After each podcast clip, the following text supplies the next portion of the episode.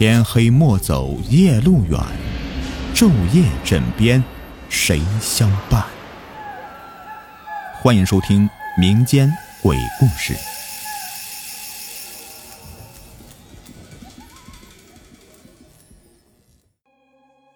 今天的故事的名字叫做《拆迁房子住黄仙儿》，作者老小虎。我家那个破旧的平房。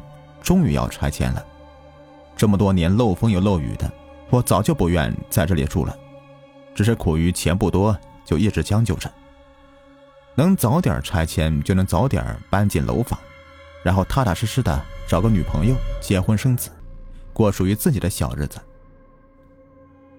我一直在这里长大，还有我从童年到成年的记忆，从咿呀学语、蹒跚学步，到学校毕业，找到工作，走向社会。几乎大半时间呢，都是在这个破房子里面度过的。过两天就要搬走了，心里多少有点舍不得。下了班想再到处转转。刚下过雨，我穿着靴子走在泥泞的小路上，泥土和绿草的清香把我从回忆里面拉了回来。目光落在不远处的东子家，居然还亮着灯呢。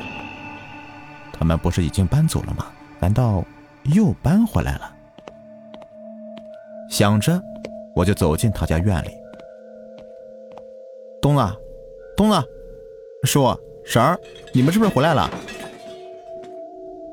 耳朵里面听到一阵乒乓乱响，我面色有些古怪，该不会是东子爸妈又吵架了吧？谁呀？屋子里面有人问了一句。只是那个声音有点发尖，我还是听出来那是婶子的声音。婶儿，是我亮子，这要搬走了，我过来串个门。我说着就要拉门进去。小时候我经常来他家里面玩，来他家不敲门早就成了习惯。你先等会儿。叔在屋里面说话了，那个声音有点闷闷的，感觉让我不太适应。这家人到底怎么了？别是出什么事了吧？我在门口稍微等了一会儿，还是听见了一阵稀里哗啦的声音，好像是在扫散落在地上的瓷片。亮子来了，有事儿呀？婶子开门问道。他居然把我拦在门外面，这让我很诧异。往里面看了一眼，地面上乱七八糟的，到处都是散落的锅碗瓢盆，居然还有小动物的爪子印，和散落一地的动物的毛发。婶子原本整齐的头发，现在却是满头蓬松的。叔蹲在屋里面，一口接一口的抽烟，脸上被挠出了几个血道子。我想忍住笑了，说道：“婶儿，怎么又和我叔吵架了呀？”啊，没。婶子说着，脸色就变了变。怎么，有事儿呀？我挠了挠头发，说：“呃，没啥事儿，这不是要搬家了吗？看你们回来了，就想过来和叔婶儿再喝点要是下次再聚的话，可就不知道是什么时候了。”呃，这个。婶子的眼睛来回直转，根本就不像是一个五十多岁的妇女。虽然这样让我觉得有些不舒服，但毕竟还是长辈，我也不能挑理，满脸陪笑的说：“呃，等会儿我去弄几个菜啊，再打一些酒，咱们一起喝点行吗？”叔这个人爱喝酒，嘴又硬，就算办错了事了，也会一犟到底的。东子虽说是个男孩，在他父母面前，依然是唯唯诺诺的，根本不敢劝半句话。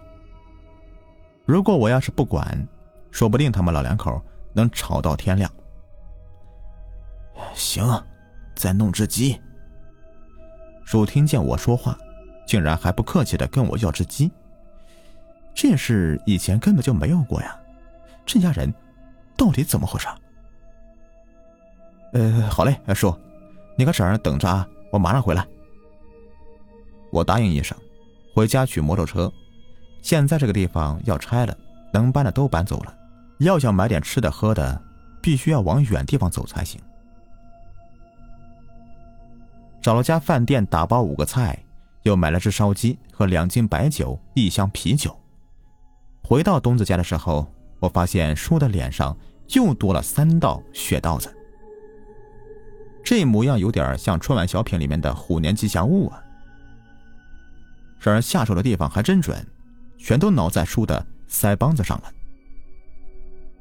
叔婶儿，东子，你们看我买了什么？我说着，把一只红烧肘子放在他家炕上。刘铺家的红烧肘子在我们这里是一绝，一直都是东子的最爱。每次家里招待客人，这个是必点的菜。烧鸡，东子说了两个字，竟然爬过来捧着我刚买回来的烧鸡就啃。叔和婶子竟然也过来争抢，一只好好的烧鸡。竟被他们几个撕扯的七零八碎的。我闻了闻红烧肘子，感觉没有异味啊。他们为什么不吃肘子，反而是三个人抢一只鸡呢？不管那么多了，都是这么多年的老邻居了，以前也没少在他家蹭吃蹭喝的，也是烧鸡而已，又何必计较呢？说，你看这个，我打开买来的二锅头。叔就放弃了和婶儿争抢烧鸡了，一把抢过二锅头，猛地喝两口。婶子不干了，赶紧伸手就抢。你个死老头子，都别喝了，给我留点我摇摇头，都这么大岁数了，怎么吃个东西跟个小孩似的？见什么抢什么呀？东子斜眼看着叔婶儿抢白酒喝，蹲在个角落里，委屈巴巴的啃着个鸡腿都二十几岁的人了。怎么还跟个小孩子似的呀？来，干瓶啤酒。我笑着递了瓶啤酒给东子，继续说道：“哎，东子，这还有你的最爱，刘铺家的红烧大肘子。都这么大人了，还跟孩子似的要哭鼻子啊？”东子狠擦了把眼泪：“不要，我要喝了气儿。”我揉了揉额头，这家伙什么时候才能长大呀？东子。你这出马仙小说看多了吧？还哈拉气儿？这都二十多的人了，你咋还说了上方语了呢？训了他一顿，我把第二瓶二锅头递给东子，来，给你哈拉气儿。我说完，猛地朝地上啐了一口，呸！我他妈也哈拉气儿上了。东北的哈拉气儿是上方语，又叫仙家语，只有那些顶香的在仙家上身的时候。才会说要哈拉欠儿。东子赶紧接过去，掉头就跑，拧开瓶盖，喝了一口，被酒呛得直咧嘴。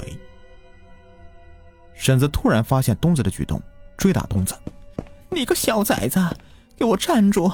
赶紧给我拿回来！”被婶子追赶的东子，竟然顺手拿起家里面的东西往婶子身上面扔：“我不给，这是我的，你别想和我抢！”地上散落的毛发竟被他们的追跑带得飘起来了，有的甚至落到刚买的菜里面。接下来一阵心头火起，东子竟然拿着烧火的木棍子要打婶子。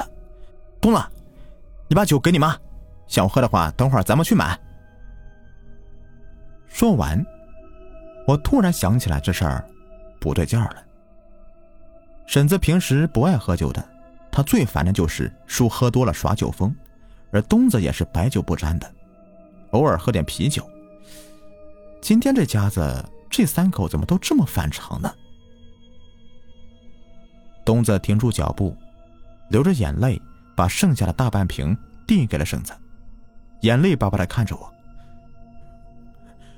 那你说好的算数啊？算算算！哎呀，我被他弄得又好气又好笑的。看来这顿饭是吃的不消停了，干脆我和东子出去吃得了。叔婶儿，我和东子出去转转啊，你们慢慢吃。说完，我就拉着东子逃似的离开了他们家里。东子坐上我的摩托车，一路行驶到一家饭店门口。这店我以前总来的，厨师的手艺不错，价格也公道。一进门。在店里面有个背对我们吃饭的小男孩，立刻捂上鼻子：“妈妈，这是什么味道？好难闻呐！被男孩叫妈妈的女人朝我们看了一眼，竟然哆嗦了一下，马上捂上孩子的嘴巴说：“宝贝儿，先别说话，闭上眼睛，听话。”我没理他们，找了个位置坐了下来。服务员点菜。哎呀妈呀！女服务员看到我们之后大叫一声，居然跑了。我心里面一阵郁闷，不知道今天是怎么了，为什么谁都怪怪的。功夫不大，饭店老板拿把菜刀冲出来，指着东子大声喊：“你给我出去，出去，滚！”你他妈说谁呢？我当时就不干了，指着老板的鼻子吼了一句：“平时没少照顾他生意，没想到他居然会这么对我们。”老板眼神犹豫片刻，把菜刀指向我：“你也给我出去，你也给我滚，滚！”不出去，我砍死你们！出去！被赶出饭店的我狠狠朝门口啐了一句：“呸！什么破地方！以后再也不来了。”我和东子一连找了三家饭店，结果都是一样的。只要有人看到我们，就会尖叫出声，不是哆哆嗦嗦的说饭店下班了，就是拿着家伙把我们赶出去。最后没办法，我去熟食店买了只鸡。弄了些白酒、啤酒，带着东子去了河坝。看着滚滚流淌的河水，我和东子就坐在河坝边上，开始我们的分别前的晚餐。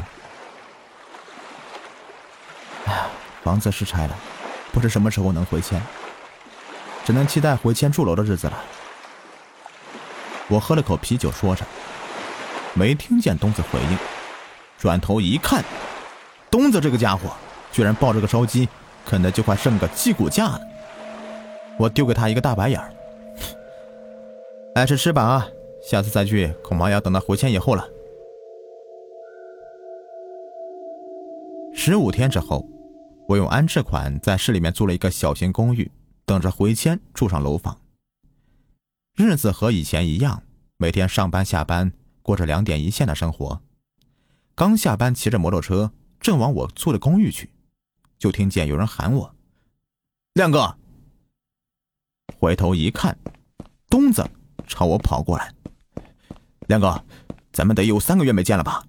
老房子拆迁了，哎，你现在在哪住呢？”“啊，我在旁边先租了个公寓。”字我还没有说出口呢，就意识到一个问题：三个月没见了。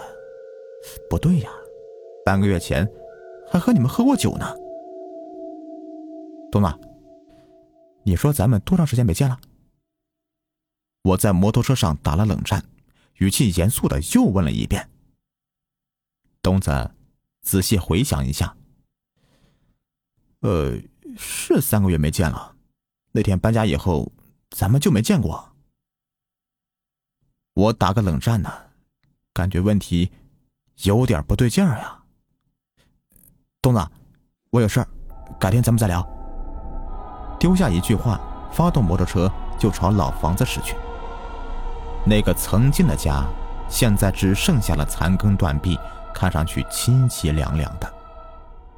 两个工人坐在东子家断墙上抽烟，我骑车靠近他们，想问点什么，可又不知道该怎么开口。哎呦，那天可吓死我了！这家房子刚要拆迁，三只这么长的黄皮子噌的一下就窜出来了。其中一个工人用手比量个长度，仿佛想起之前的情景还不舒服。另外一个工人摇了摇头，抽口烟。可不嘛，啊，也吓了我一跳。有个黄皮子跑的时候啊，嘴里竟然还能叼着半瓶白酒，这简直都快成了精了。什么？黄皮子，白酒？难道那天和我喝酒的东子一家真的是黄皮子变的？难怪会性情大变呢，这也太诡异了吧！黄皮子，黄皮子，黄皮子，不对，不对，这一定是个巧合。黄皮子怎么能变成人呢？我满脑子都是黄皮子，什么时候骑车离开的老房子都不知道了。等缓过神来的时候，已经是饥肠辘辘了。刚把摩托车停在饭店门口，想要进去吃点东西，老板便迎了上来。我一看是他，就想起那天我和东子被他拿菜刀赶出饭店的情景，心里有点火，就想骑车离开。亮子，你等会儿，我有个事要问你。老板忙三火四的跑出来。一把抓住我的车，就问道：“亮子，你那天带来的是个什么东西啊？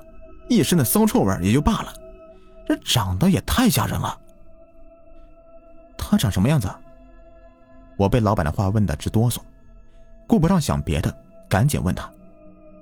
老板诧异的看了我一眼，想都不想就说：“一个长满黄毛的脑袋，尖嘴猴腮的，这怎么看？”老板说着，左右看看，发现没人注意听，故意压低声音说：“这怎么看都像一只穿着衣服的黄皮子。”什么？我再也顶不住精神的压力，竟然一翻白眼儿，晕死过去。失去意识的那一刻，我仿佛听到饭店老板说了一句：“哎呀，黄皮子咋跑市区来了？”一只毛茸茸的脑袋在我的额头上面点了好几下，我便再也没有了知觉。等清醒过来，我时不时的就会看到一些若有若无的小动物在到处乱窜，有的会一直跟在某个人的身边。后来我特意找了出马仙问过，他笑着对我说：“嘿嘿嘿，他们称作护法。”都是回来找人报恩的生灵，说不定那天那个东子一家三口，也会因为你给了他们的酒和烧鸡，来到你的身边保护你的安全。听了这个答案，我浑身有些不自在。要是真有几个看不见的动物，无时无刻的在跟着我，那我和女朋友亲热的时候，这岂不是都被他们看见了？哎呦我的妈！好了。这个故事就说完了。如果您喜欢的话，别忘了订阅、收藏和关注我。感谢你们的收听。